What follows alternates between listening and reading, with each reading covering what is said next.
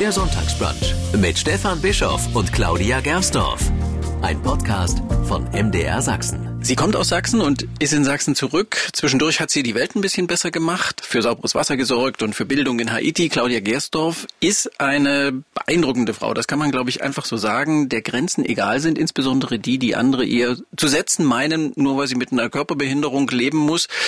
Ja, man kann alles schaffen, sagt Claudia Gersdorf nicht nur, sondern sie zeigt auch, wie das geht. Herzlich willkommen, Claudia Gersdorf, einer Mutmacherin, kann man auch so sagen, oder? Ja, vielen Dank für die Einladung. Ich freue mich sehr und ich liebe es, Mut zu haben und Mut zu machen. Sehr gerne, ja. Was macht Ihnen Mut? Mir macht ganz, ganz viel positive Lebenseinstellung Mut. Mhm. Und äh, ich habe auch vor kurzem gelernt, zu Mut gehört auch die Angst.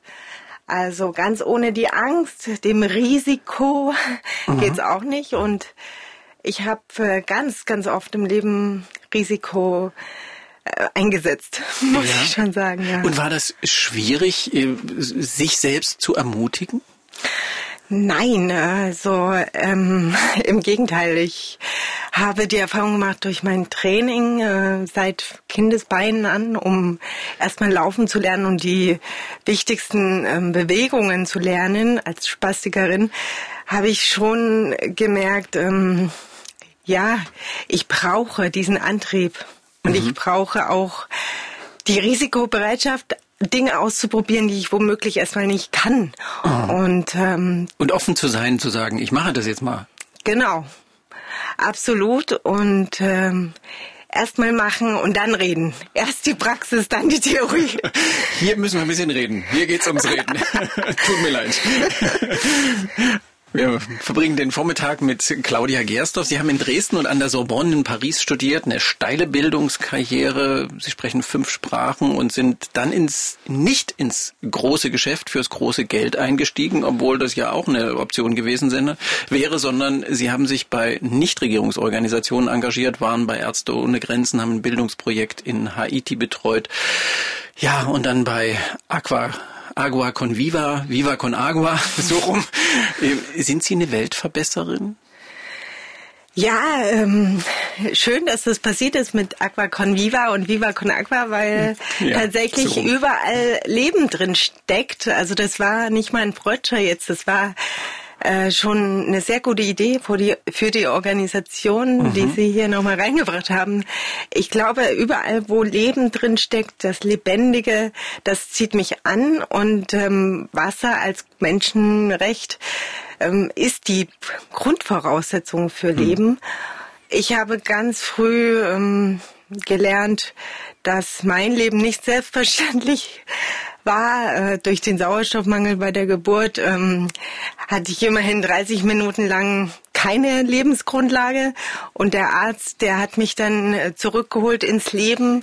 Mhm. Er hat erst einen Fehler gemacht und dann seinen Fehler korrigiert und das hat mich natürlich auch jahrelang beschäftigt im negativen Sinne. Ich habe als Kind und Jugendliche immer gedacht, ähm, besonders in Situationen, wo man gehänselt wird, Mann, warum habe ich diese Körperbehinderung? Warum bin ich anders? Warum sehe ich so aus? Und warum bin ich nicht ein ganz normaler Mensch wie alle anderen, so wie man das erwartet. Ver verstehen Sie sich äh, als nicht ganz normaler Mensch?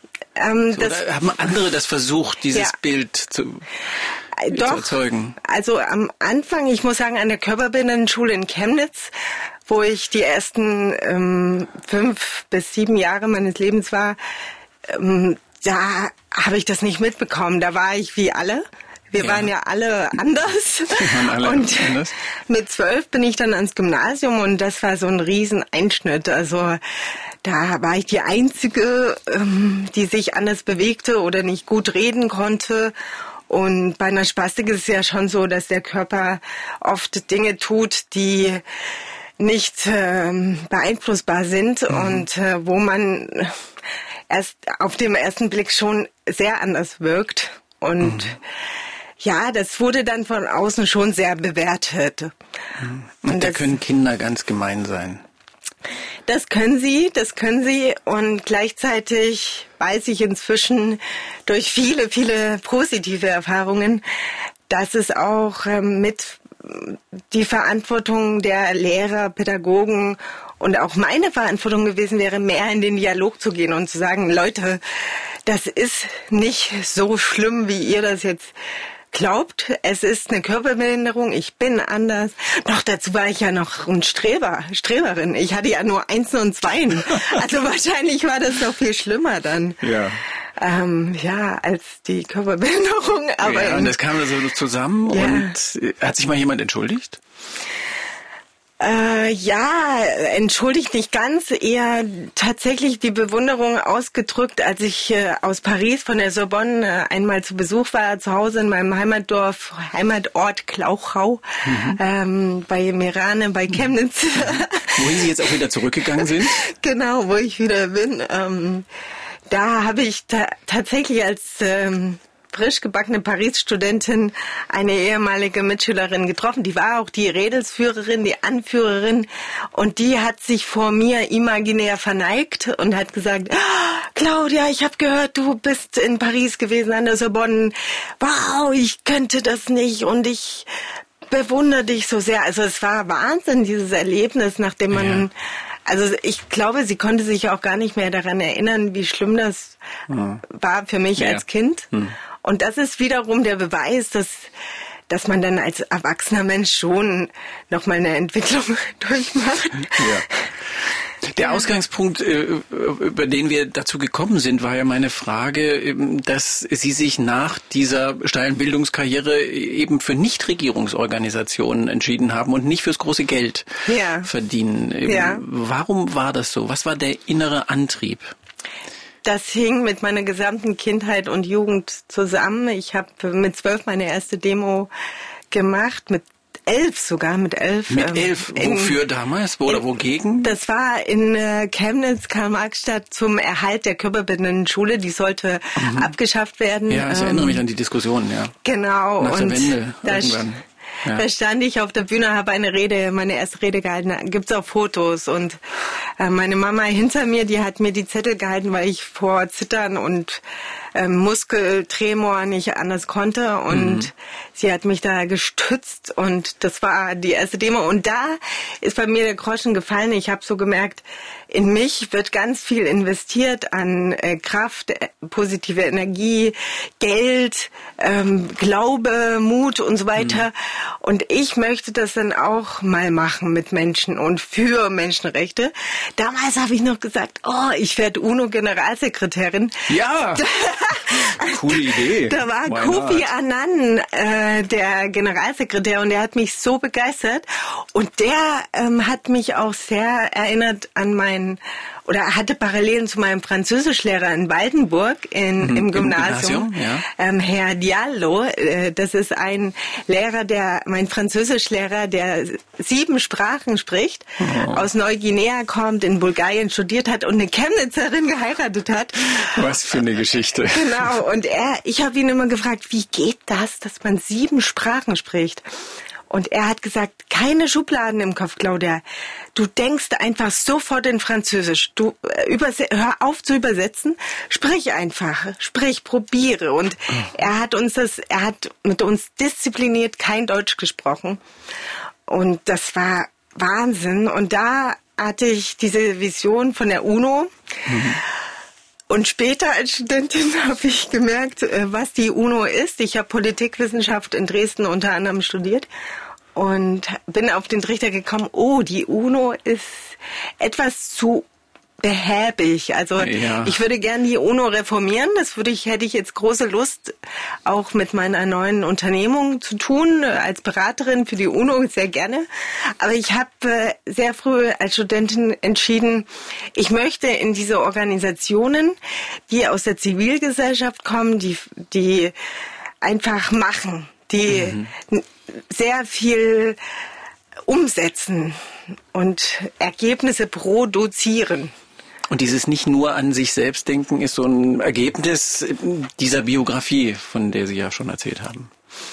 Ich glaube, es ist ein Ergebnis aus vielen Dingen. Ich hatte auch das Glück, in einer Familie aufzuwachsen, insbesondere meine Großmutter, die sehr kosmopolitisch sind, also mhm. die auch immer zu mir gesagt hat, Wir unterstützen ein Patenkind in Kenia mhm. und da äh, habe ich die Briefe als Kind geschrieben und sie hat immer Englisch mit mir geübt und ich glaube, also sie hat äh, ja den Satz zu mir gesagt, was du mit deinem Körper nicht kannst, Claudia, musst du mit dem Geist ausgleichen.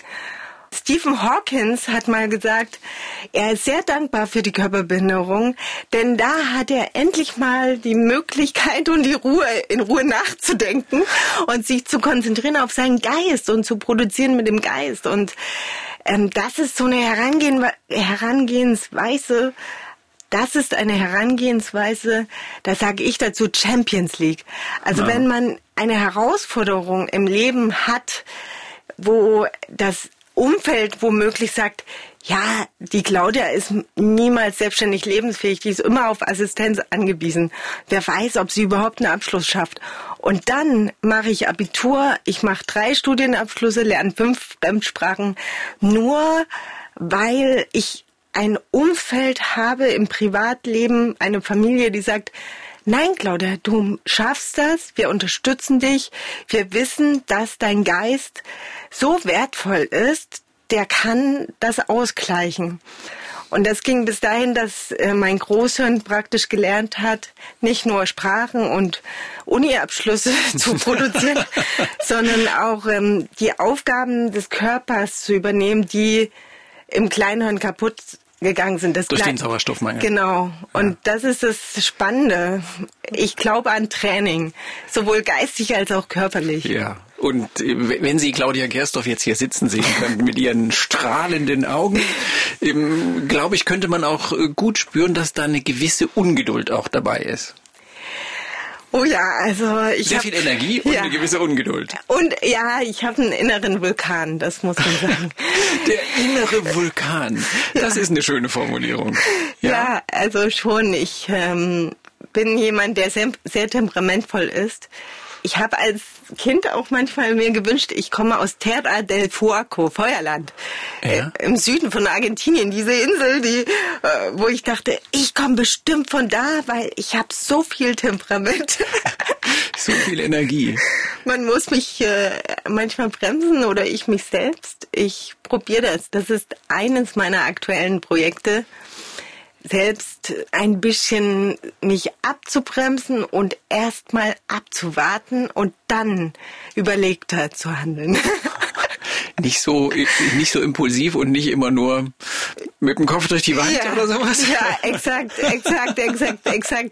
Ähm, ich muss schon sagen, durch meine durch meinen Lebenswandel, meine Erfahrungen äh, kann ich oftmals ein Nein nur schwer akzeptieren und glaube, ja, das geht bestimmt. Also unmöglich gibt's nicht.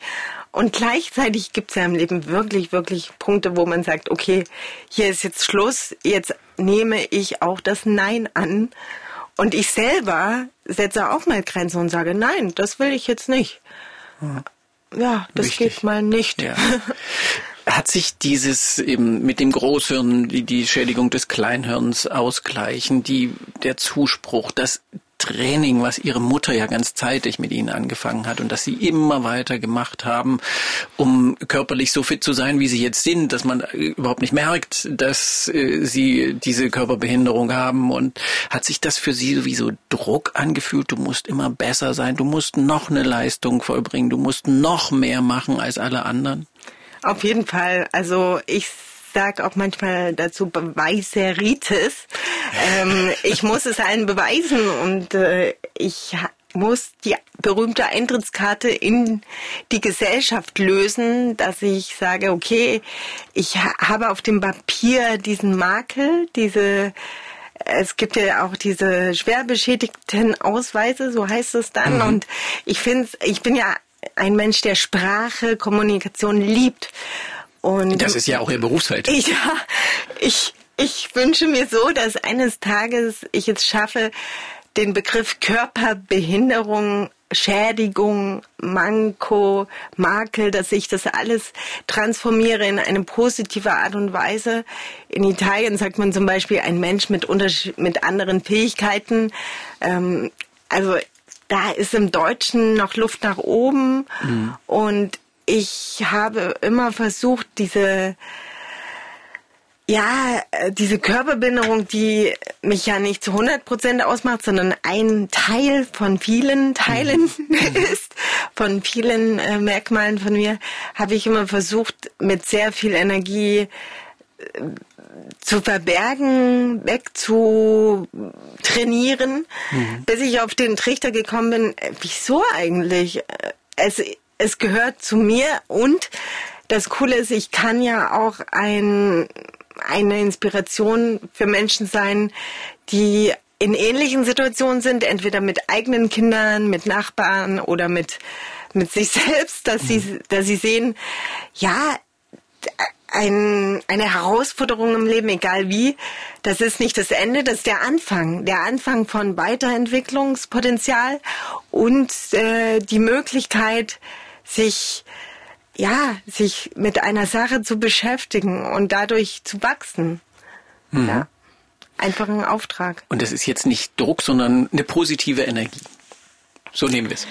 Es ist auf keinen Fall Druck, es ist Ansporn, es ist äh, Motivation, es ist ein Lichtblick. Also wenn man sich das wirklich vorstellt, dass jemand aus der Medizin, das war damals der Fall, ein Arzt, Ärzte sagen, dieses Lebewesen ist niemals selbstständig lebenfähig. Und wenn dann eine Familie beschließt mit Pädagogen, mit Lehrern und so weiter, okay, wir, wir nehmen das so nicht als gegeben an, sondern wir transformieren das in das Bestmögliche, dann ist das ein Riesenlichtblick, dann ist das, hm kein Druck. Der Druck kam dann eher von mir selber, weil ich äh, auch so eine kleine Streberin bin. Immer alles besonders gut machen wollen. Ja, schon, ja. schon. Ich liebe, ich liebe die Schönheit im Leben, also sowohl schöne Menschen, schönes Essen, schöne Musik. Schöner Schmuck. Schönen Schmuck. Ja. Ähm, ja, das liebe ich und Schönheit hängt für mich sehr zusammen mit äh, diesem sogenannten Perfektionismus. Ähm, oder ich sage besser, hing damit zusammen, weil natürlich ist Schönheit auch sehr, sehr subjektiv. Ja, und ja. ich finde ja so dieses Bedürfnis, was ich so an ganz vielen Stellen sehe, so perfekt sein zu wollen und sich selber irgendwie zu optimieren, eher was ganz Schwieriges. Eben nicht anzunehmen, ich bin so wie ich bin und ich bin schön so wie ich bin. Ja. Weil ich ich bin. Weil Sie Claudia Gerstorf sind. Ja, das ist äh, genau sehr, sehr richtig zusammengefasst. Und wenn man sich äh, das sprachlich wiederum betrachtet, perfekt aus der Grammatik heißt, es ist geschehen, es ist etwas vollbracht. Ja. Egal, ja. ohne Wertung, ohne äh, dass man das irgendwie kategorisiert, sondern es ist ein, egal wie es ist, so wie es ist. Es ist, wie es ist. Ja. Sehr schön. Claudia Gersdorf ist zu Gast und ich muss mal einen Schluck trinken. Ich auch. Ja, wir Cheers. haben noch einen Kaffee. Cheers, ja. Oh. Sehr schön. Ja.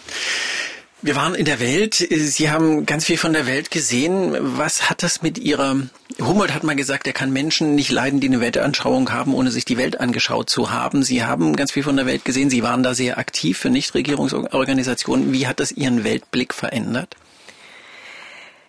Ich bin äh, dadurch sehr viel, sehr viel reicher an Erfahrung und Wissen geworden, als wenn ich das nicht getan hätte. Ich war in über zehn Ländern Afrikas, auf Haiti, wie Sie gesagt haben. Und ähm, Asien fehlt mir noch auf der Landkarte. Mhm. Aber ich bin dafür sehr, sehr, sehr dankbar. Und ich habe egal ob bei Ärzte Grenzen, Oxfam oder Viva Con Agua, wurde immer darauf geachtet, wenn Menschen aus Deutschland nach Kenia, Uganda oder auch ähm, Mali geschickt werden, Haiti, dann muss das Sinn ergeben und Sinn machen. Also mhm. Äh, dieser sogenannte Projekttourismus, wo man sagt, ja, der, der weiße Mann, die weiße Frau äh, bringt dann Heilung und mhm. bringt Geld vorbei. Und, und weiß alles besser. Weiß alles besser. Die Reissäcke werden vom Hubschrauber abgeworfen und verteilt. Also das äh, war eine Sache, ähm, da war ich immer strikt dagegen und habe glücklicherweise auch da sehr, sehr positives Feedback immer bekommen von allen Organisationen, von allen Kolleginnen und Kollegen, die gesagt haben, ja, wir wollen hier etwas ähm, aufbauen mit den Menschen vor Ort. Und dieses Miteinander hat bei mir immer dazu geführt, ich bin von jeder Reise mit neuen Ideen und neuen Lehren zurückgekommen. Das heißt, ich habe von den Uganderinnen und Ugandern gelernt, wie es vor Ort wirklich sinnhaft ist mhm. und nicht ich bin gekommen mit einem Koffer voller Geld und einer Vorstellung, wie die Latrine auszusehen hat, die finanziert wird.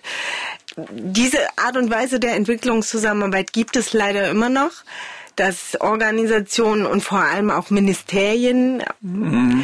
da Gelder geben unter der Voraussetzung, dass sie bestimmen, wie das Haus dann auszusehen hat. Mhm. Und das ist ganz, ganz fatal. Das wurde nach dem Erdbeben auf Haiti gemacht. Da mhm. wurde, wurden Häuser, Konstruktionen, Zelten, Zelte gebaut, die für die Bevölkerung vor Ort aus psychologischen Gründen gar nicht angenommen werden konnten. Die hatten einfach Angst, dass das wieder über sie zusammenbricht. Ja. Anstatt sich zu überlegen, okay, wir setzen uns mit den Expertinnen, nämlich die Menschen vor Ort, das sind die Experten, ja. Expertinnen und Experten zusammen und besprechen erstmal, was macht denn Sinn aus ihrer ja. Sicht. So was dass es dann auch nachhaltig ist, genau. dass das genau. Geld nicht rausgeschmissen ist. Exakt. Ja. Und eine Organisation wie Viva Con Aqua, deswegen war ich da so lange Zeit, sehr, sehr lange Zeit für meine Verhältnisse, ähm, die äh, finanziert ausschließlich Projekte, die von vor Ort beantragt werden. Mhm. Da kommen die Ideen aus Südafrika, aus Nepal und nicht umgekehrt. Mhm. Und dann ist das auch der Brunnen der Nepalesi oder die Sanitäranlage der Kenianerinnen und nicht unsere, weil wir ja die Spenderinnen und Spender mhm. sind. Und es muss ja auch nicht für uns funktionieren, sondern es muss für die Menschen vor Ort funktionieren. Ja, das, genau. ist, das ist das Wichtige. Schön, ja. dass Sie das gemacht haben. Jetzt sind Sie zurück. Ja. Sie sind in Chemnitz zurück, in Ihrer Heimatregion, bauen dort eine Agentur für positive Kommunikation auf. Das ist ja, glaube ich, auch das, was man man spürt, was sie super gut können, was sie ja auch schon eine lange Zeit gemacht haben. Warum ist Chemnitz dafür ein guter, ein richtiger Platz? Warum nicht, ich frage das München, Berlin, Hamburg oder was weiß ich? Ja, dafür gibt es zwei ganz plausible Gründe. Ähm, Nummer eins ist, tatsächlich ist es eine Unternehmensberatung für positiven Wandel und ich habe durch die letzten Jahre erfahren, es ist egal, wo ich bin auf der Welt. Ich kann auch von Chemnitz aus, meine Heimat, die Welt positiv gestalten. Das äh, spielt überhaupt keine Rolle ähm, auf dem Papier. Und gleichzeitig wissen wir alle, Kulturhauptstadt Chemnitz ähm, wird es jetzt bald geben. Und dieser, dieser Geist, äh, einer Stadt, die ganz viel zu bieten hat und die ganz, ganz viel Subkultur, ganz viel mhm. ähm, Selbstbewusstsein auch äh, verkörpert, sehr viele Entwicklungen durchgemacht hat. Genau da ist, ist das richtig zu gründen. Mhm. Das Ein ist Stück der, Aufbruch. Ja, Aufbruch und auch natürlich ähm, in, in einem Umfeld, wo man ja nicht vermutet hätte, dass ich, nachdem ich in Hamburg, Berlin und äh, Nairobi unterwegs war, dass ich dann wieder zurückgehe. Der zweite Grund ist natürlich auch mein Sohn. Also ich bin Mama geworden 2019.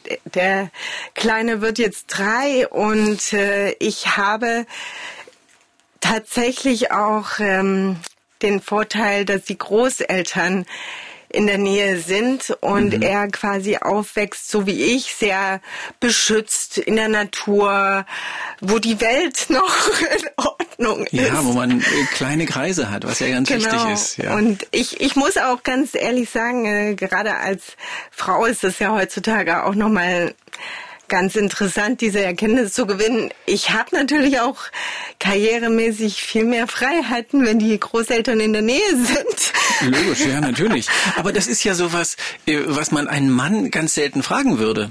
Was äh, für Sie als Frau äh, ja eine Frage ist, die für Sie mal als, erstes ist. Was, wie kümmere ich mich sinnvoll um mein Kind und die Karriere? Der Mann setzt meistens voraus, ich mache jetzt Karriere und der Rest ergibt sich über meine Frau. Ich bin tatsächlich auch genauso geschult. Gerade an der Uni als Studentin lernt man sehr viel über Emanzipation, Feminismus und Gendern oder nicht Gendern.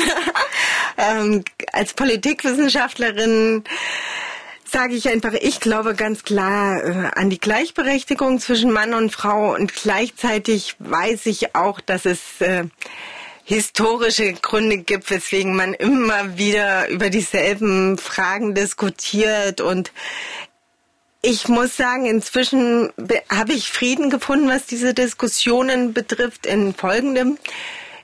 Ich finde es super gut, dass äh, Mann und Frau sehr unterschiedlich sind und äh, dementsprechend diese Unterschiedlichkeit zu akzeptieren und uns nicht gleich machen zu wollen. Also ich sehe nicht die Lösung darin, dass ich als Frau dann plötzlich so tue, als könnte ich alles genauso gut wie ein Mann. Ich mache es wie eine Frau. Und das finde, das gibt Sie mir machen Frieden. es wie Sie. Wie ja, ja, exakt. Und klar, ja, Mutter, Vaterrolle. Ich, ich finde es richtig gut, dass ähm, der Vater ganz andere Inputs in das Kind äh, liefert als ich. Das ist ja mhm. auch so ein wichtiger Punkt, über den viele nicht reden, was mhm. für coole Anlagen ein, ein Mann dann in die Familie bringt. Äh, die Frau steht dann meistens sehr ja. im Vordergrund. Das ist ja auch die, die Kehrseite der die, die, dieser, ja, wie soll ich sagen, dieser Ungleichbehandlung und, ja, und dieser ja. ungleichen Chancen, die da auch dahinter stecken. Und ich muss sagen, also sage ich auch als Beraterin, ähm, ich bin da auch sehr offen, Frauen und Männer zu beraten, was das betrifft. Es gibt in der Karriereleiter auch Situationen, wo einer Frau der Sprung angeboten wird und sie nimmt es nicht an, aus welchen Gründen auch immer. Also Frauen brauchen mehr Ermutigung, das habe ich auch immer so gefühlt, dass man ähm, Frauen, die toll, tolle Dinge können, die gar nicht auf die Idee kommen, ich könnte diesen Job ja auch machen. Und man sagen muss, du kannst es auch? Ja, meinst du wirklich? Also da muss ich echt, echt, echt auch nochmal eine Lanze brechen für ganz viele Mentorinnen und Mentoren, die ich hatte. Äh, zum Beispiel auch Ulrike von Pilar, die hat in Deutschland ohne Grenzen in den 70ern gegründet, mhm. die Präsidentin viele Jahre und ich habe angefangen bei Ärzte ohne Grenzen nach meinem Studium und diese Frau hat mich enorm, enorm bekräftigt, ermutigt, ermächtigt.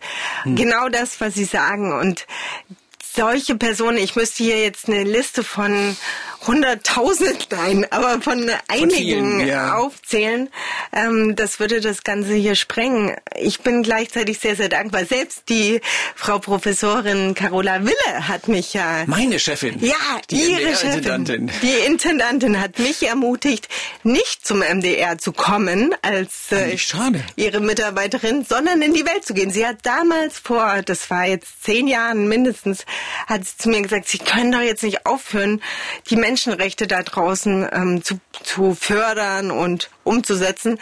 Sie müssen weiterhin das, äh, diese wichtige Arbeit tun und äh, später kommen Sie vielleicht mal wieder. Später, ja, genau. Vielleicht ist das jetzt, aber jetzt erstmal Chemnitz und ja. Polar Bear heißt Ihre Agentur, mit der Sie Unternehmen beraten wollen. Positive Kommunikation, positiver Wandel. Was ist positiv. Das klingt erstmal gut, aber man muss es ja irgendwie so ein bisschen untersetzen. Sehr gerne, ja. Äh, die Firma heißt tatsächlich Polar Bear Positive Relations und es gibt ja dieses äh, berühmte ähm, Kürzel PR. Das hm. steht wiederum für Public Relations. Und ich habe ja viele, viele Jahre diese Öffentlichkeitsarbeit gemacht, Kommunikation positiv meint, das habe ich jetzt eingeführt, in das Umfeld der Unternehmen meint, wir produzieren wirkliche Ergebnisse im Bereich gesellschaftlicher Wandel und Nachhaltigkeit.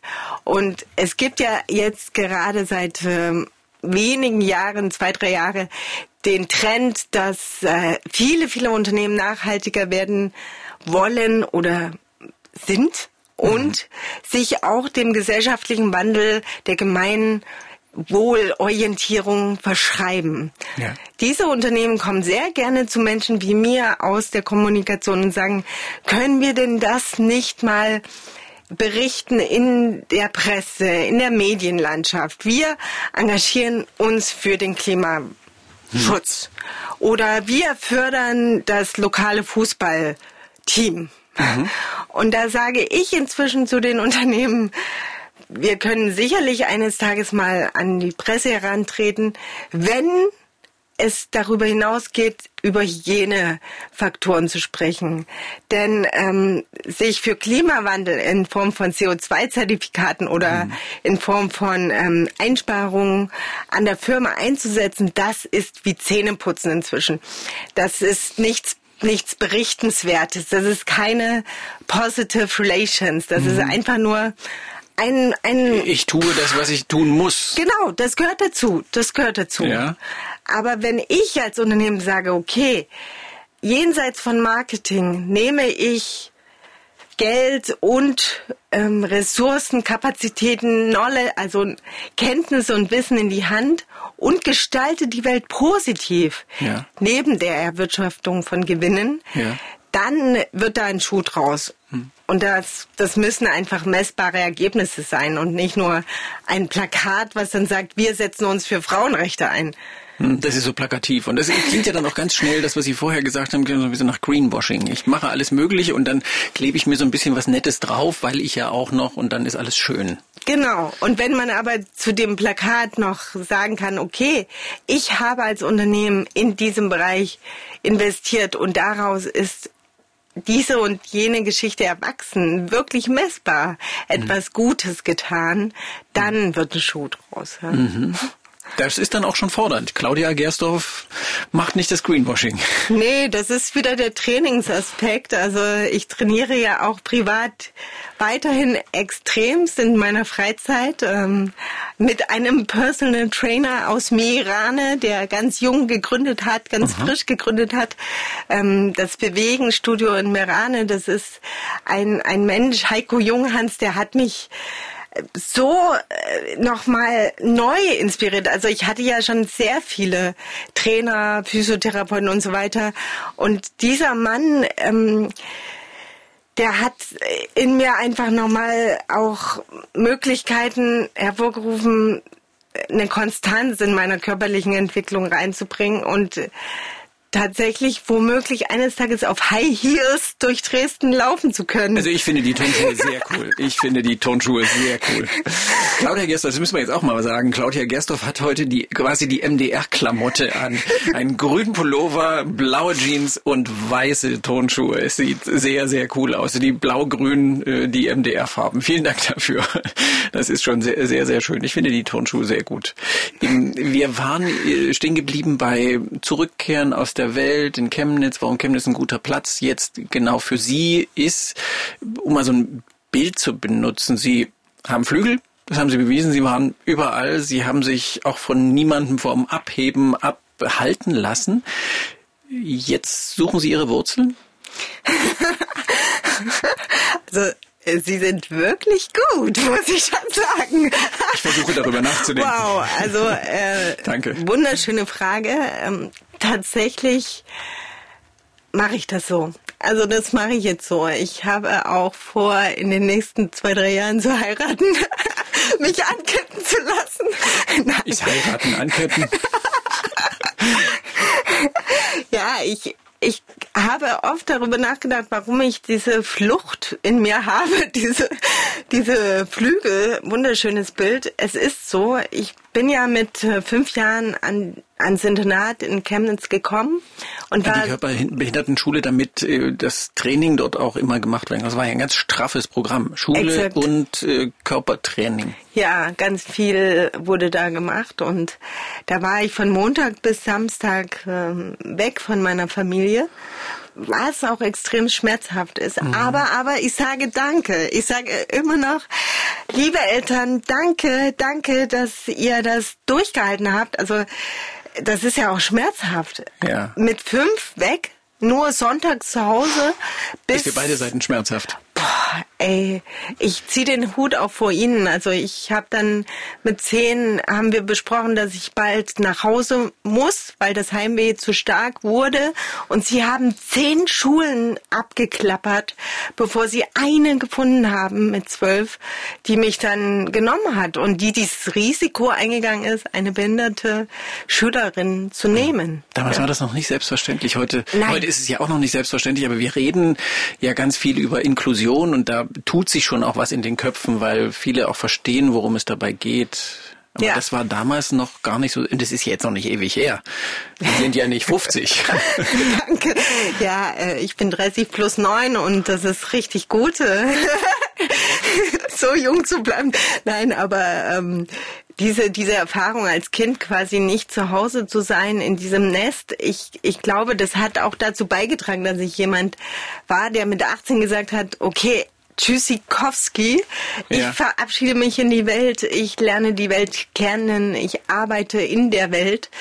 Und jetzt ähm, ist dieses Fernweh durch auch dadurch, dass ich, muss ich schon sagen, dadurch, dass ich Mutter geworden bin, sehr, sehr abgeebbt. Sehr hm. abgeebbt. Hm. Kein Fernweh mehr. Ab und zu schon und das wissen meine Eltern, also die gehen damit auch sehr gut um. Also die sind dann auch bereit und stehen in den Startlöchern, um äh, meinen Sohn mal zu übernehmen. Damit, äh, also ihn würde ich äh, so jung einfach noch nicht mit rausnehmen in die Welt. Ja. Da bin ich sehr konservativ. ja. Ja, aber. Äh, aber dann kriegt er was von Mamas Welt mit schon auch. Und äh, ich freue mich gleichzeitig, dass ich jetzt hier wieder zurück bin und merke, ich komme von hier, ich gehöre hierher. Diese Warmherzigkeit auch der Menschen hier, einfach füreinander da zu sein, um sich umeinander zu kümmern, das, das kriegst du in den meisten Großstädten der Welt, bekommst du das so nicht. Mhm. Man sagt ja auch in Afrika, es braucht ein ganzes Dorf, um ein Kind großzuziehen und so, ähm, so lebe ich mit, mit meinem Sohn und das tut so gut, das ist wie so ein Wellnessprogramm. Mhm. Ein Plädoyer für die Heimat, für das Zuhause-Sein ja. hier von Claudia Gersdorf. Einen Schluck trinken? Ja, ich schließe mich da immer an. Das ist ja, Entschuldigung. gutes Timing. Gutes Timing, ja, passt. Ist der Kaffee schon alle? Noch nicht ganz. Noch ich nicht ganz, aber kalt ist er inzwischen. Eiskaffee. Wir mm. haben bald Frühling. okay, wir nehmen es jetzt schon als Eiskaffee. Auch wenn ich das für ein bisschen verfrüht hielte, aber. Hm. Für meinen inneren Vulkan ist das ganz Das, das gut. ist gut. Cool down. So, the volcano. Im was zählt ist, was ich zu sagen habe, sagt Claudia Gerstorf und das passt prima zum Sonntagsbrunch. Finde ich, was zählt ist, was ich zu sagen habe, ein Motto aus bitterer Erfahrung, wenn andere immer erstmal ihre Behinderung gesehen haben. Heute und hier zählt, was sie zu sagen haben. Herzlich willkommen nochmal, Claudia Gerstorf. Vielen, vielen Dank. Ich fühle mich hier sehr wohl. Ich mich auch. Ich mich ja. auch. Das überträgt sich. Die Energie überträgt sich. Ihr Lebensmotto, kann man sagen, ich zeige es euch allen oder ihr werdet schon sehen? Ja, das glaubte ich wohl sehr oft und bin meist damit auch sehr, sehr gut gefahren und ganz, ganz so oft bin ich damit auch hingefallen. Ja. Ja, also es ist anstrengend und es verbrennt sehr viel Energie, zu viel, die man besser benutzen kann. Wie würden Sie es jetzt für sich definieren, wenn ich Sie fragen würde, Ihr Lebensmotto, das habe ich Ihnen ja jetzt in den Mund gelegt, weil ich es so empfunden habe, so diese, diese Powerfrau, die die immer noch mehr macht und noch mehr leistet und sich auch durchsetzen muss? Das ist ganz einfach zu beantworten. Ich habe die letzten zwei Jahre eine Coaching-Ausbildung bei Maria und Stefan Kremer gemacht. Die sind äh, die Erfinder der kontextuellen Philosophie. Und diese Philosophie meint, man hat als Mensch immer die Wahl im Leben und äh, wenn man das hat, sollte man diese Wahl auch den anderen überlassen. Und das heißt, ich bin nicht verpflichtet, es allen immer beweisen zu müssen. Ich kann auch mal um Hilfe fragen. Und Hilfe, das sagt die kontextuelle Philosophie auch, das ist was Positives. Das ist etwas, was auch machtvoll sein kann, indem ich entweder einfach mal danach frage oder sie natürlich auch anbiete. Und die zweite Geschichte, die ich an dieser Philosophie so genial finde, ist, dass ähm, wir die Möglichkeit haben, uns ans Steuer zu setzen wenn wir auf dem Beifahrersitz sitzen oder auf der Rückbank, da müssen wir uns echt nicht beschweren, wo das Auto hinsteuert und wo es hingeht und dass es mal auch äh, an die Wand fährt sozusagen. Mhm. Wenn ich jedoch mich immer wieder ganz bewusst als Urheber meiner Taten, meines Handelns, meines Denkens begreife, dann hört die Jammerei auf. Ganz ehrlich, warum soll ich mich denn ständig beschweren, wenn ich dann die Ergebnisse einfach äh, machen lasse? Mhm. Also man, man hat dann tatsächlich schon immer die Wahl im Leben. Im mhm. Leben. Mhm. Sie haben die Wahl, Sie kehren äh, Ihre Welterfahrungen auch ins, für sich ins Positive und sagen jetzt nicht mehr, Sie müssen es allen beweisen. Kennen Sie so Momente von Wut, von ja, warum habt ihr mich gehänselt? Äh, warum habt ihr es mir so schwer gemacht? Äh, so Wut und Verzweiflung? Ja, da bin ich auf jeden Fall durch und ist auch gut so. Ähm, Hatten Sie aber auch? Ich hatte ganz oft genau diese. Ja. Und das gehört aber auch zu dieser Energieverbrennung, die schade, schade, schade ist. Oder wenn man es von der anderen Perspektive betrachtet, es hat mich auch gereinigt. Also man, man geht da durch, man ist wütend und sagt sich, ja, diese bösen, bösen Mitschülerinnen, die haben mich wieder gehänselt, kann man mal machen und dann ist aber auch gut. Also dann geht's eher Richtung, was kann ich denn tun, damit es das nächste Mal anders läuft und was kann ich sagen und machen, damit äh, das aufhört. Das wäre das. Hm. Wichtige, mhm. dass man die Wut dann, nachdem man sie hatte, auch transformiert in ein, okay, super, ich bin explodiert, innerlich wie äußerlich jetzt und konzentriere mich jetzt auf Produktion, was Positives. Mhm. War das ein schwieriger Prozess oder ist, liegt das einfach, liegt Ihnen das einfach sehr? Es war, ich, ich kann mir auch immer vorstellen, man, ich könnte auch eine ganz verbitterte, frustrierte junge Frau sitzen. Auf jeden Fall. Das könnte würde aber nicht zu mir passen. Ich bin auch sehr dankbar, dass es nicht so ist und das ist natürlich auch eine sehr, sehr angenehme Botschaft. Ja, und da sage ich wieder, ähm, ich habe mir tatsächlich immer auch Umfelder und das Beispiel war jetzt Maria und Stefan und Anna Kremer, also das ist eine ganze Familie, die äh, dieses Coaching, diese, dieses ermächtigende Element ähm, vermitteln und einem auch lernen. Ich habe mir immer auch Leute gesucht, die mich genauso aufladen. Also es ist ja wie bei einem Akku. Wenn man ständig nur entladen wird, sieht's schon ziemlich frustrierend aus und dann hätte es sein können, dass hier jemand sitzt, der gebrochen ist und ähm, kein Selbstbewusstsein hat. Ich habe zum Glück immer wieder diesen inneren Antrieb verspürt, mit äh, schönen Menschen, mit im Sinne von innen schöne mhm. Menschen mich zu umgeben, die mich weiterbringen, die mich inspirieren. Und ähm, ja, bis heute trenne ich mich auch sehr schnell von Menschen, wo ich merke, das, das geht nicht. Also die haben ganz andere Werte, die haben womöglich auch nicht mir gegenüber die Wahrheit gesagt. Also für mich ist jemand, der mich quasi aufs Glatteis führt, der den Eisbären aufs Glatteis führt, ist jemand, mit dem ich nicht äh, meine Zeit verbringe und wo ich dann auch sage, ähm, gehen Sie gerne weiterhin Ihren Weg. Ich äh, habe einen anderen und habe andere Werte. Das passt leider nicht. Mhm. Und das kann passieren sowohl im direkten privaten Umfeld als auch im beruflichen.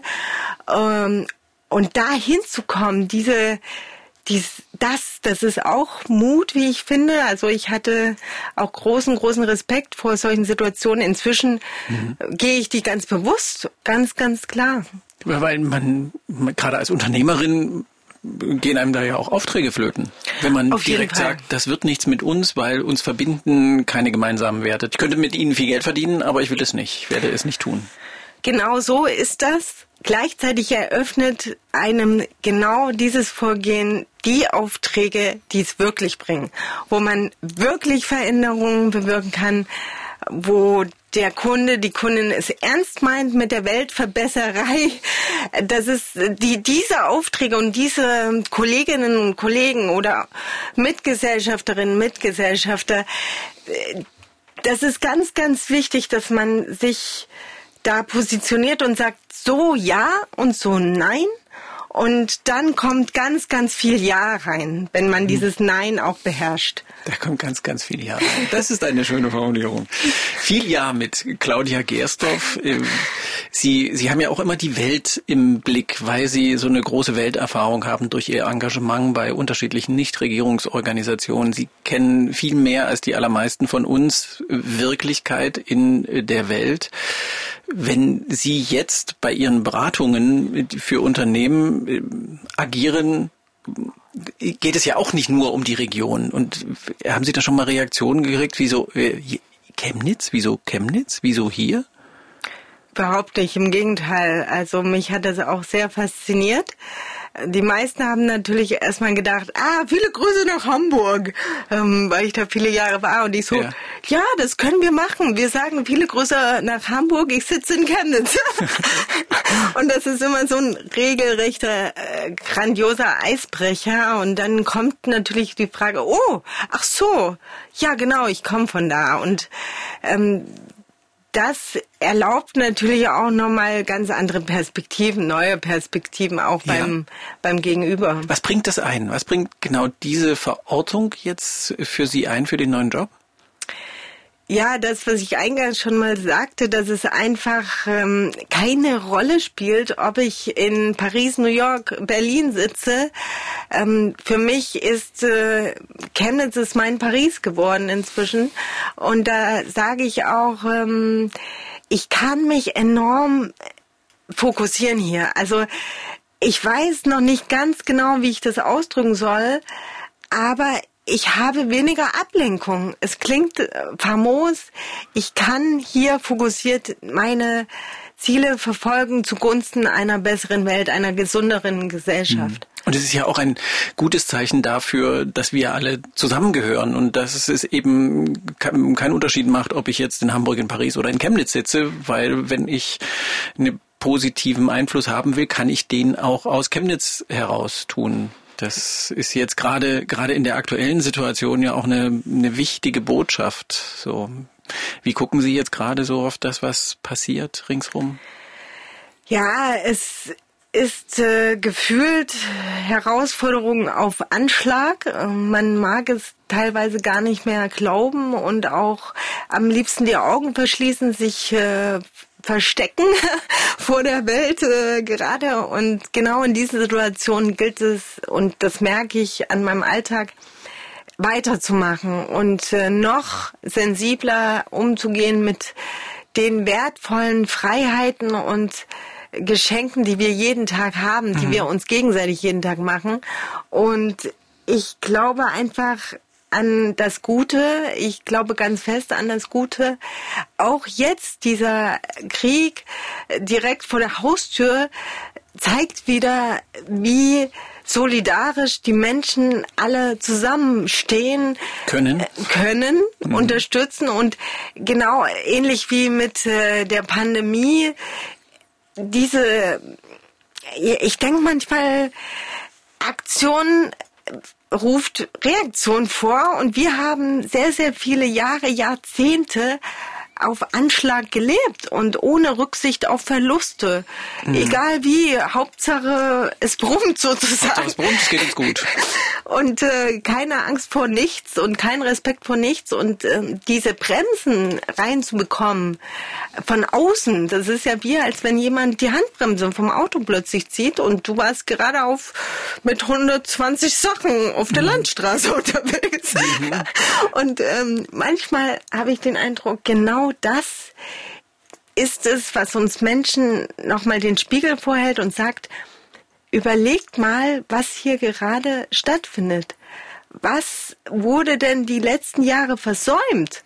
Hm. Und genau das ist das, was ich beruflich machen will, dass wir jetzt investieren in Nachhaltigkeit, in eine gesündere Gesellschaft, in Empowerment, Ermächtigung von jungen Menschen und eben nicht später draufzahlen müssen. Mhm. Denn das, was wir jetzt versäumen an Vorsorge, mhm. und ich bin, das ist auch ein wichtiger Kindheitsaspekt, diese Vorsorge, mhm. ähm, das, das werden wir später immer draufzahlen. Und so sehe ich auch die Prozesse und die Entwicklung in der Gesellschaft. Mhm. Es wir haben unsere Hausaufgaben viele, viele Jahrzehnte nicht gemacht, auf verschiedenen Ebenen. Hm. Und jetzt kommt, kommen die Ergebnisse hervor.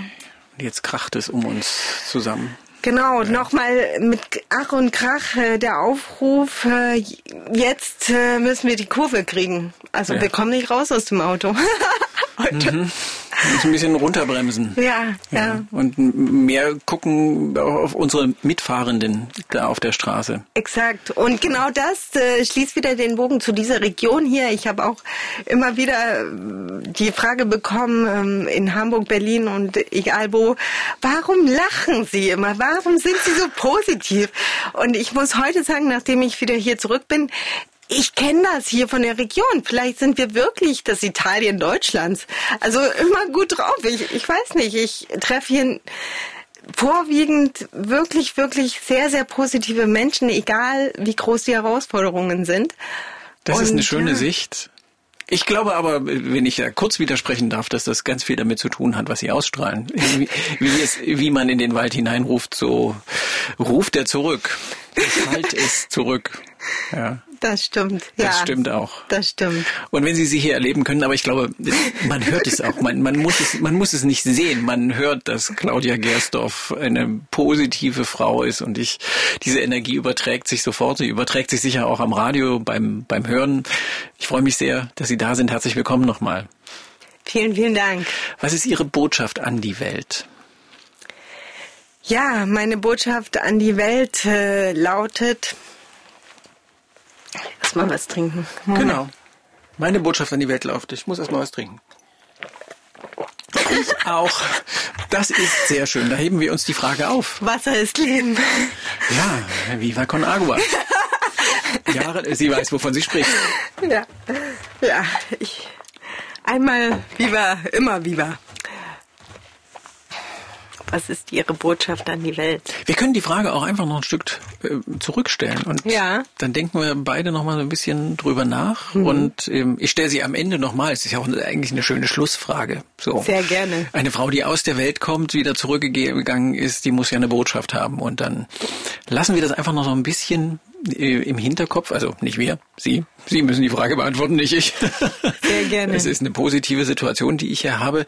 Ich wollte gerne wissen, welche Grenze, Sie sind ja immer über Grenzen gegangen, welche Grenze es jetzt gerade ist, die Sie jetzt überschreiten wollen? Dass ich einen Modus finde, meine Zeit so einzuteilen, dass ich einerseits die Welt weiterhin positiv verändern kann, um mich herum, aber auch global und andererseits ähm, mich selbst äh, schütze, mich selbst ähm, gut zu mir selbst bin. Das Gute beginnt bei uns ja. und tatsächlich dadurch auch im Privatleben eine sehr, sehr qualitativ tolle Zeit habe mit meiner Familie. Ja. Mhm.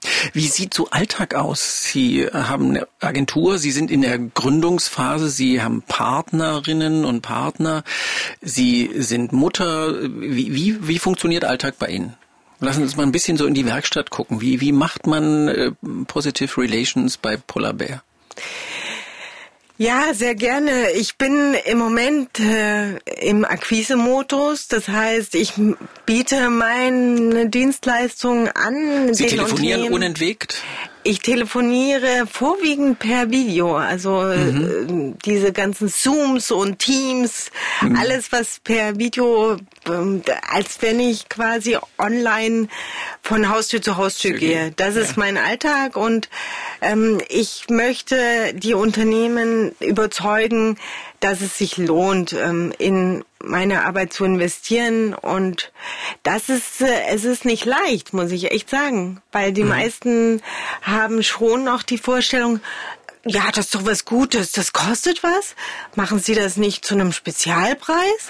Aber ich bin nicht ja. mehr Claudia Gerso von Viva Con Agua oder Ärzte ohne Grenzen mit NGO-Rabatt, sondern mhm. ich bin äh, Beraterin mit sehr, sehr vielen ähm, Kontakten, Netzwerken in die ganze Welt, wo ich sagen kann, liebes Unternehmen, Sie suchen ein Feld, in dem Sie sich wirklich engagieren können, in dem Sie wirklich was verändern.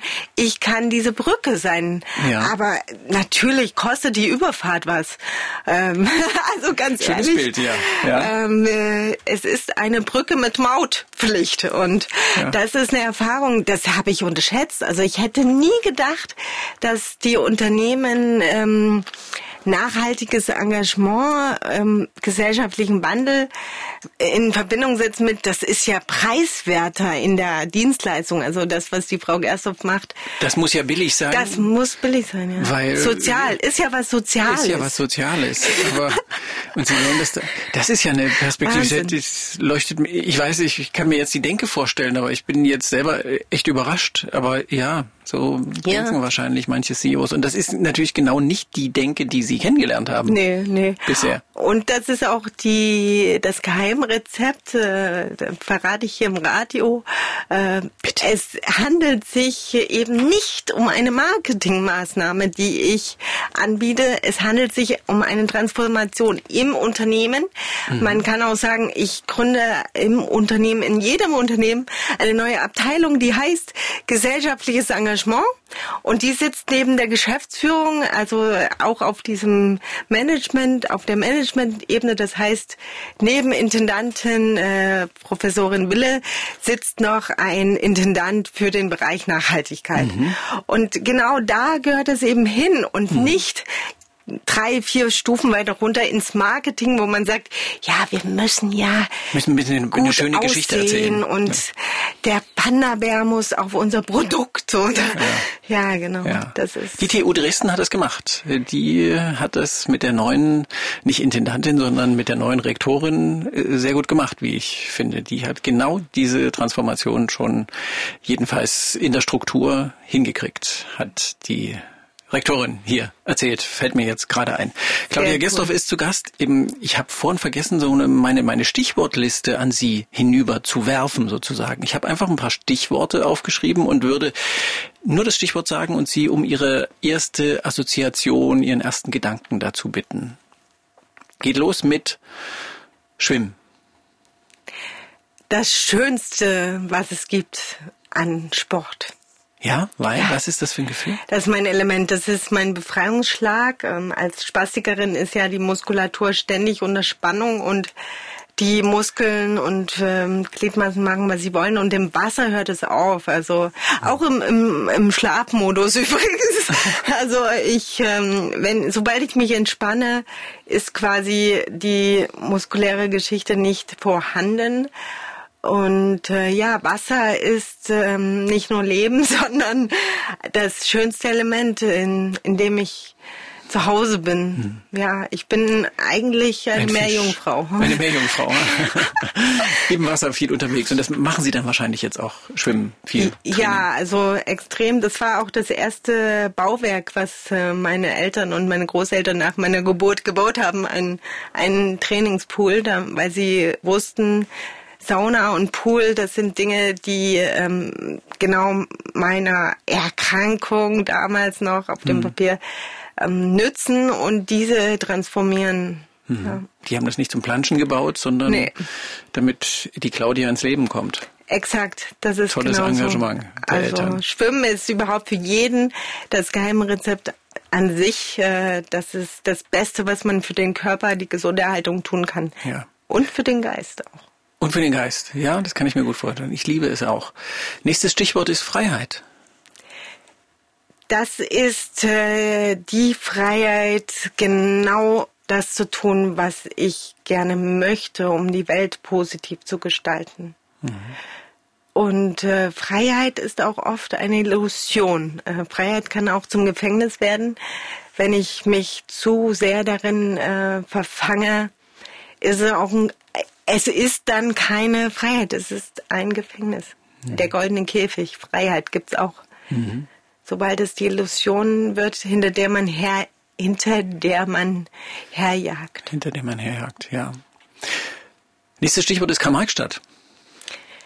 Das ist mein äh, Zuhause als äh, Grundschülerin und ganz junges Mädchen gewesen und jetzt als gestandene Frau, als Rückkehrerin ist es wieder, wird es wieder zu einer Heimat. Als Chemnitz jetzt, ist als schon lange Chemnitz, her. Aber Sie ja. kennen es noch als Karl-Marx-Stadt.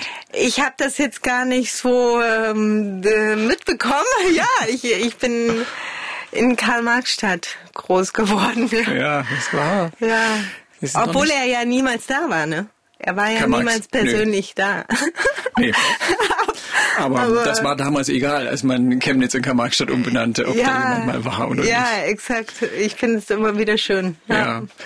Nächstes Stichwort ist Geld.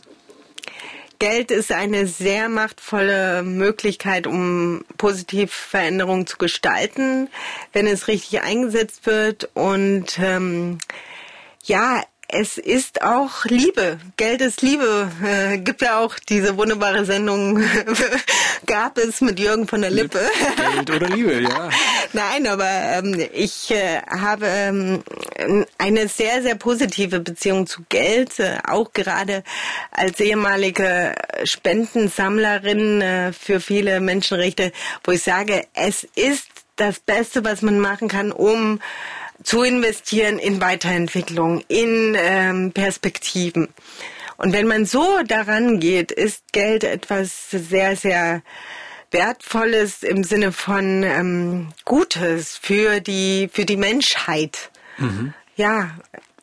Nicht, ja. Nur, nicht nur das Böse, sondern eben auch, man, man kann auch mit dem Geld was Gutes schaffen. Ja, diese Einstellung ändert alles. Ähm, ob das nun die Vorsorge ist, die ich schon jetzt für mein Kind ähm, durch äh, Anlagen für später begonnen mhm. habe mit seiner ja. Geburt oder dann eben im beruflichen, wo man sagt, okay, wo wird denn das Geld wirklich eingesetzt? Für welche Zwecke? Ja. Ja. Claudia Gerstorf. Letztes Stichwort ist Risotto. Risotto ist meine absolute Spezialität. Ähm, Aha. Ich habe es tatsächlich geschafft, für 20 Kolleginnen und Kollegen von Viva Con Agua 20, 25 Risotto zu kochen. Die haben in dem Moment gesagt, wie geht das denn? Das Mach du Risotto? Topf. Wahnsinn. Ähm, ja, es waren mehrere Pfannen. Äh, und äh, ich habe das gelernt bei meiner ersten großen Liebe im Leben. Ja. Und, in äh, Italien. Was ist das, äh, was ist das Geheimrezept? Das Geheimrezept ist sehr, sehr viel Geduld gepaart mit Risiko. Man gibt den Reis ohne Wasser, ohne Öl, ohne nichts in die Pfanne. Nur diesen Risotto-Reis in die Pfanne geben. Und dann muss man schon auf ganz, ganz hoher Flamme diesen, diese Reiskörner ähm, rühren und auch anbruzeln lassen, ohne dass sie äh, Aber nicht zu viel. Äh, nicht zu viel. Und dann gibt es den einen Moment, den merkt man, den sieht man, den spürt man. Genau dann mit Weißwein ablöschen oder wenn man eben alkoholfrei das macht mit der Gemüsebrühe oder mit dem Geflügelfond und so weiter, dann geht das Rühren los mit Flüssigkeit. Aber das, das Geheimnis ist am Anfang, das durchzustehen. Und kein Öl vorneweg? Nein. Ich mache das immer mit Öl?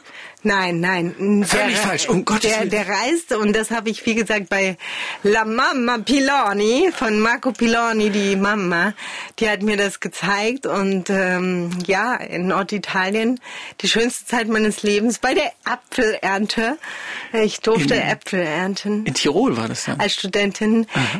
Trentino, also Trentino, tatsächlich. Ja. Und äh, das, äh, ja, ich denke Risotto. immer wieder sehr gerne an Marco. Der inzwischen glücklich verheiratet, aber ja. Risotto. Ja. Worauf man da alles kommt, ja. Ja, ja. Und machen Sie es auch mit unterschiedlichen Zutaten? Sehr gerne. Entweder am liebsten mit Fungi, äh, Pilze, Äh, schon so klassisch, ganz klassisch. Ich habe es aber auch schon mit grünem Spargel und Scampis gemacht und mhm. das ist natürlich auch ein Gedicht. Ich habe gestern eins mit roten Beeten gemacht. Es ist jetzt sehr deutsch, aber... Oh, das ist super. Ja, das habe ich mal gegessen hier in Dresden im Raskolnikow, glaube ich. Kann sein. Ey, de, ach, diese, ich habe es selber ja. gemacht, aber ich habe Öl genommen. Ja, ich werde es jetzt äh, mal versuchen ohne. Sehr gerne, ja. Es wird äh, womöglich dann neben dem Sämigen noch ein bisschen knackiger. Also okay. Also der Reis. Ja. Guter Tipp. Ja. Von Claudia Gershoff kann man auch noch Kochtipps kriegen. Das ist ja großartig. ja. Vom, vom Kochen, von den, von den leichten, nochmal zurück zu den schweren Fragen, zu den großen Fragen, mit denen Sie ja immer beschäftigt sind, mit denen Sie auch immer beschäftigt waren in Ihrer Karriere bis jetzt. Was ist die Botschaft an ihr? Was ist Ihre Botschaft an die Welt? Meine Botschaft an die Welt ist, dass wir alle die Möglichkeiten haben, von Natur aus das Beste aus unserem Leben herauszuholen.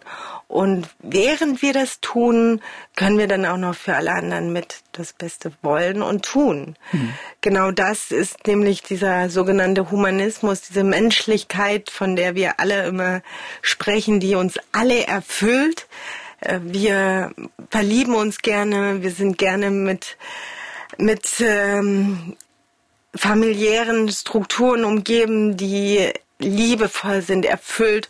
Und das ist ja bekanntlich die kleinste Zelle in der Gesellschaft. Und wenn da ganz viel Liebe und Fürsorge, Vorsorge drinsteckt, muss es doch auch im Großen möglich sein. Und daran glaube ich ganz fest, dass wir einfach, das klingt jetzt sehr idealistisch, aber gleichzeitig glaube ich daran, dass die Aufgabe von uns Menschen hier ist, die Gesellschaft und den Planeten positiv weiterzuentwickeln und eben nicht abzubauen, hm. nicht auszusaugen. Nein, investieren. Da sind wir auch wieder beim Geld. Also es hängt ja auch alles zusammen. Investieren in Weiterentwicklung. Eigentlich ist es ganz einfach. Ganz einfach. Eigentlich ist es ganz einfach, aber wir sind es so, wir sind es einfach so lange so anders gewöhnt. Ja. Das ist, glaube ich, ja auch so ein Ding. Wir gucken immer erstmal auf unseren eigenen Vorteil, versuchen möglichst rücksichtslos, versuchen nicht, sondern wir gehen nur rücksichtslos deshalb mit äh, der Natur, mit den Ressourcen um und dann und auch mit unseren Mitmenschen häufig genug ist es ja ein, ein Teil dieser, dieser Rücksichtslosigkeit, bezieht sich nicht nur auf die Umwelt, sondern eben auch auf die Menschen. So ist es schon eine große Transformation, die Sie da wollen, machen, anstreben. Stimmt, der Mensch ist ein Gewohnheitstier und der Mensch liebt ähm, Neues. Und äh, das versuche ich zu kombinieren und zu sagen, ja. ja, Veränderung ist jetzt nicht unbedingt immer mit harter Arbeit verbunden. Veränderung geht im ersten Schritt auch erstmal nur mit der Vision, dem Ziel vor Augen, wie es denn besser geht und eben mhm. nicht schlechter oder gleichbleibend ja. langweilig. Ja. Und ja, ich versuche die Menschen etwas zu locken mit äh, der Aussicht, es wird alles neu. Okay, aber häufig, äh, wenn das Wort Nachhaltigkeit fällt, eine sächsische Erfindung äh, ja. unter anderem, äh, nicht, nicht unter anderem, sondern zum Beispiel eine sächsische Erfindung, eine ganz wichtige sächsische Erfindung, äh, dann äh, assoziieren ja. ganz viele, oh, das wird ganz schwierig, das wird anstrengend, ich muss verzichten. Ähm, ähm, ach, es gibt so viel Widerstände dann daraus. Wie gehen Sie mit dieser, mit dieser Reaktion um, die irgendwie ja so in unserem Bäuchen herumschwirrt? Ja, ähm, das ist äh, mein Geschäftsmodell. Ich äh, sage meinen Kundinnen und Kunden und auch gerne Unterstützerinnen und Unterstützern, es geht um die Leichtigkeit in diesem Bereich. Ähm, ich mache es einfach und wir suchen anhand ihrer Marke, ihrer Unternehmung, was denn wirklich Sinn macht äh, im Bereich Nachhaltigkeit für das Unternehmen mhm. und für die Kundinnen. Und ist das wirklich so leicht oder ist das jetzt auch so ein Marketingtrick von Ihnen? Könnte man meinen, könnte man meinen, aber ich, ich bin äh, aufgewachsen äh, beruflich in dem Bereich, äh, dank Benjamin Adrian, auch Gründer von Viva Con Agua, ähm, keep it simple. Und das bedeutet einfach, mach es dir einfach, mach es allen einfach. Und wenn ich eine Identität im Bereich Nachhalt und wenn ich eine Identität im Bereich Nachhaltigkeit oder gesellschaftlichen Wandel für ein Unternehmen finde ja. und sage, genau das ist das Alleinstellungsmerkmal des Unternehmens, das ist die DNA, dann habe ich es geschafft. Dann bringt es nämlich für alle was und ist dann ganz leicht. Also das, was schwer ist, wäre ein Beweis dafür, es funktioniert nicht. Mhm. Und Sie kommen dabei ohne Belehrung und Verzichtsrhetorik aus? Ja, absolut. Und das hat wiederum zu tun mit der Lebenseinstellung, kontextuelle Philosophie. Die Lebenseinstellung, die da lautet, ähm, wir haben die Wahl. Also wenn ein Unternehmen, wenn ein Mensch dazu bereit ist, den Schritt zu gehen, etwas Gutes für die Gesellschaft beizutragen, ja, dann machen wir das. Und wenn er nicht so weit ist, dann eben nicht. Ähm, und genau das ähm, generiert wiederum, dass Leute, die zunächst nicht wollen, äh, sehr, sehr schnell doch interessiert sind. Mhm. Genau. Positiv, ein positiver Ansatz von Claudia Gersdorf, die positive Kommunikation machen wollen. Äh, was, was bedeutet das für Sie selber im Alltag? Wie meinen Sie das? So, die, Sie, Sie denken ja sehr grundsätzlich über Nachhaltigkeit nach. Sie denken über positive Kommunikation nach. Das beeinflusst einen ja. Da lebt man ja nicht wie äh, der Autobauer, sage ich jetzt mal. Das ist jetzt ein ganz holzschnittartiges Beispiel, aber ja. Ja, jetzt verstehe ich's, weil das, äh, ja, ich hätte jetzt sagen können, ist alles selbstverständlich, ist es nicht. Ich ähm, lerne auch immer wieder dazu und ich glaube, das ist die Demut die noch ähm, mit reingehört in diesen Bereich. Auch ich habe Fehler schon begangen im Bereich Nachhaltigkeit, weil ich es nicht anders kannte, nicht anders wusste. Und je, wir, wir sind ja lernende Wesen.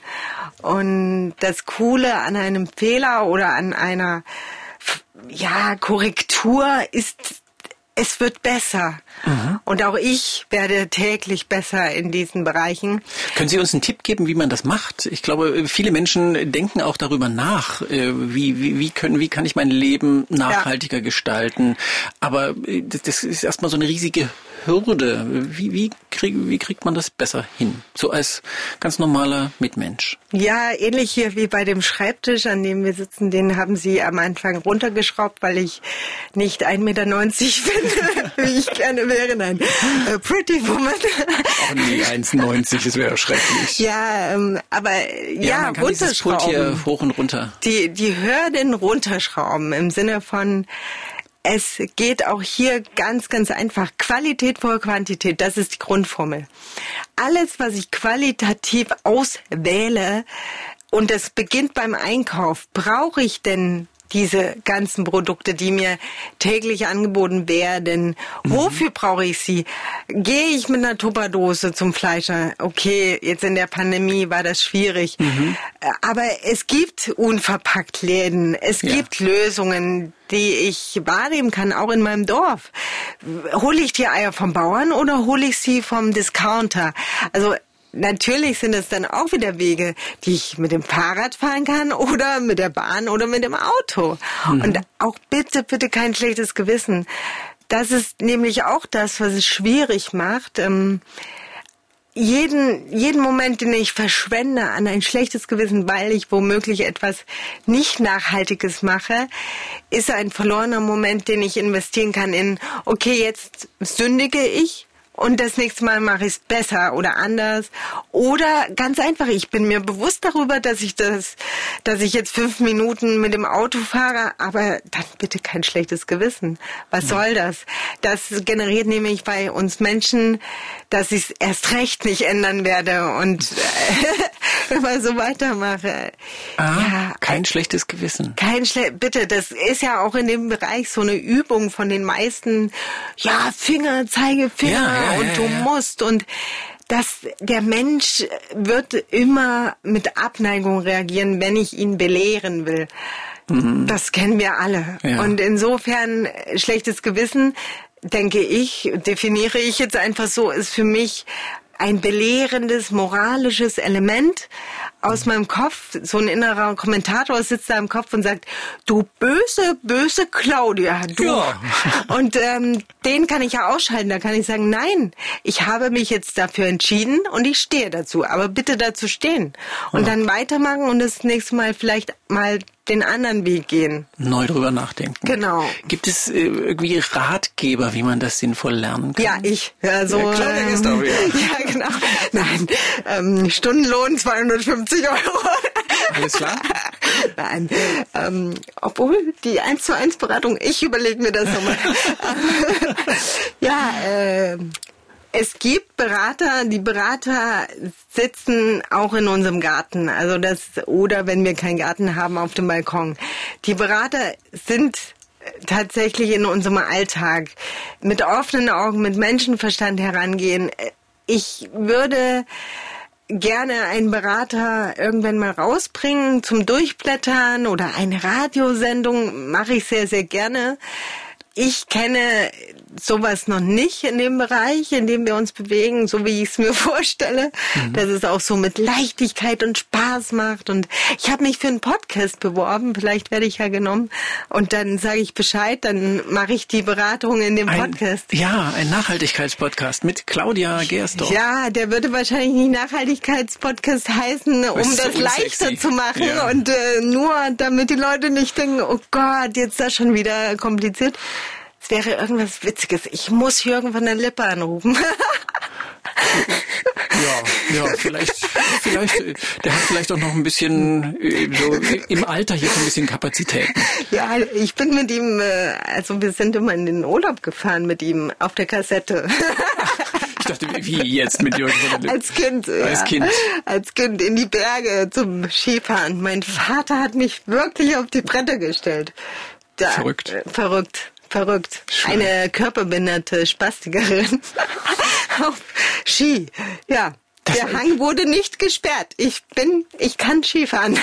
Perfekt. Und Ihre Eltern waren dann auch solche Menschen, die Sie ermutigt ja, haben? Ja, ja. Also äh, risikofreudig, äh, gleichzeitig mit Sicherheitsmaßnahmen, aber doch. Äh, aber nicht ängstlich. Ich meine, das ist ja auch so eine Reaktion, ha, wir müssen das Kind beschützen, Nein, beschützen, beschützen, beschützen. Nicht. Ja. Sie haben das versucht immer, dann besonders als ich meinen ersten Freund hatte. Das ist ja auch eine ganz normale Reaktion. Aber ja, sie wussten gleichzeitig, ach, die Claudia, die macht, die macht das dann doch so, wie sie das richtig denkt. Wie's danke, danke Mama, danke Papa. Sehr schön. Seid ja. nicht so ängstlich, ist ja auch so eine Botschaft. Ja, ja, und ähm, auch wieder hier Angst ist auch ein guter Beschleuniger für Mut. Also um mutig zu sein, muss man erstmal Angst gehabt haben, mhm. wie ähm, auf dem Zehnerturm, äh, bevor man runterspringt. Das habe ich auch geliebt. Also ich vom Zehnerturm springen. Ja, das habe ich gemacht äh, am oh Gymnasium, um den anderen, äh, die anderen zu beeindrucken in Waldenburg. Da Ach, war ich leider ja nicht die Klickenanführerin, die ich gerne hätte sein mögen. Ja. Und da bin ich kategorisch vom Zehner gesprungen oder habe mich angemeldet zum Schwimmwettbewerb, ähm, damit ich allen zeigen konnte gegen die Stärksten, wo klar war, ich verliere wahrscheinlich, aber ich habe geglaubt, ich gewinne, damit ich den anderen zeigen kann, wie gut ich bin und wie gut sie mich jetzt finden können, auch mit der Behinderung. Ja, ich, ich stand auch lange da oben in meinem Bikini und habe äh, echt geguckt, dass auch alle Jungs mich da sehen, bevor ich springe. und nicht umkehren. Oh Gott. Ja, doch. Ich finde ja schon fünf Meter. Ich glaube, ich bin noch niemals da hochgegangen, weil ich weiß, äh, dass fünf Meter schon für mich eine, ich habe das glaube ich einmal gemacht, eine enorme Überwindung waren. Der sieht so weit aus. Ist es ja. Man äh, das ist wie im Leben. Es gibt diese Momente, da hat man die Wahl, einfach mal da runterzuspringen und darauf zu vertrauen, dass man gut ankommt oder dann der Fallschirm greift. Ansonsten wieder zurückgehen, das war für mich noch nie eine Option. Claudia Gerstorf, die Ermutigerin ist zu Gast. Jetzt kommen die allerletzten Fragen. Was ist Ihr Ziel? Äh, dass Sie jetzt nicht mehr UNO-Generalsekretärin werden wollen, das haben Sie schon gesagt. Was ist Ihr Ziel? Was wollen Sie jetzt? Was ist Ihr Lebensziel? jetzt? Als erstes, dass mein Sohn in einem behüteten und positiven Umfeld aufwächst, sich frei entfalten kann und später genau das machen kann, was ihn wiederum erfüllt und womit er die Welt zu einem besseren Ort macht. Er, er kann auch eine ganz andere Berufsrichtung einschlagen, um Gottes Willen. und als zweites ähm, ist mein großes Ziel, Unternehmen dafür zu begeistern, den wirklichen Unterschied zu machen. Das klingt jetzt sloganmäßig, das ist auch meine Leidenschaft, tatsächlich mit Sprache zu jonglieren und zu arbeiten. Aber in dem Falle meine ich das ganz, ganz ernst und ich äh, habe schon auch sehr viele tolle Unternehmerinnen und Unternehmer kennenlernen dürfen, die bereit dazu sind und die echt, echt, echt, echt die Gesellschaft positiv verändern wollen, neben ihrer Daseinsberechtigung Gewinne zu erwirtschaften. Mhm. Sie haben mal über das Fliegen haben wir vorhin schon gesprochen von den Flügeln. Sie haben auch mal davon erzählt, dass Sie so den Traum hatten, fliegen zu können. Wo flögen Sie denn gerne hin, wenn Sie könnten? Ich sehe mich demnächst nochmal in einem Dschungelumfeld äh, auf dem asiatischen Kontinent. Das würde ich sehr, sehr gerne erleben. Das ist ein Traum. Oder natürlich im Regenwald. Und ähm, da arbeite ich tatsächlich jetzt auch an einem Projekt, das den Regenwald ähm, schützen möchte. Und das sind äh, Geschichten, da, da sage ich mir, also das wäre ein Traum, wenn ich einmal die Möglichkeit bekomme, in die Lunge der Welt reisen zu mhm. dürfen. Ja. Die Lunge der Welt schützen und dahin zu reisen. Ja, also unser aller Lunge letzten Endes und äh, ich glaube, die Schönheiten, die wir hier auf diesem Planeten beherbergen dürfen noch, die sind ähm, bei uns Menschen zu wenig im Bewusstsein manchmal, glaube ich. Also es wird auf viele selbstverständlich äh, genommen und nochmal in sich zu gehen und, und sich bewusst werden, auf welchem Wahnsinnsgeschenk des Universums. Wir leben uns, bewegen, äh, dürfen. was dürfen. Also auch wenn ich an die Meere und Ozeane denke, die mit sehr viel äh, Müll auch zu kämpfen haben, mhm. aufgrund unseres Verhaltens, wo ich sage, ganz ehrlich, Leute, äh, neben dem Regenwald ist der Ozean der größte CO2-Konsument, der das verschluckt und mhm. wir behandeln diesen wie äh, ein Fußabtreter. Wie mhm. bitte? Ähm, und gleichzeitig lieben wir ja alle am Strand zu sein. Ja, haben alle eine positive Beziehung dazu. Genau, genau. Und es fühlt sich oft so weit weg an und wir haben es nicht im Blick. Ja, und auch da wieder, das wäre noch so ein Ratgebertipp. Ich kann ja im Alltag wirklich, wirklich mal darauf achten, an welchen Stellen ich Plastik vermeiden kann, reduzieren, in dem Falle quantitativ nach unten drücken. Ja. Auf jeden Fall. Weniger. Zurück zu, wo es noch kein Plastik gab. Ja. Das ist ja auch weniger Verpackungen, weniger Plastik. Schöne Botschaft zum Schluss. Ja, passt auch wieder. Passt auch wieder. Vielen Dank, Claudia Gerstorf. Danke für diesen ermutigenden, für diesen weitblickenden Sonntagvormittag. Dankeschön. Vielen Dank auch. Und äh, ich sage ja auch gerne zum Sonntag Sinntag. Sinntag? Sinn, der Sinn, sinnhaft. Äh, einen wunderschönen Sinntag wünsche ich. Macht was Sinnvolles, liebt euch, esst gut, schwimmt. Einen schönen Sinntag. Nehmt diesen Sonntag als Sinntag. Ach, wie wunderbar. Vielen Dank, Claudia Gerstorff, auch für diese Perspektive. Danke. Dankeschön. Der Sonntagsbrunch, ein Podcast von MDR Sachsen.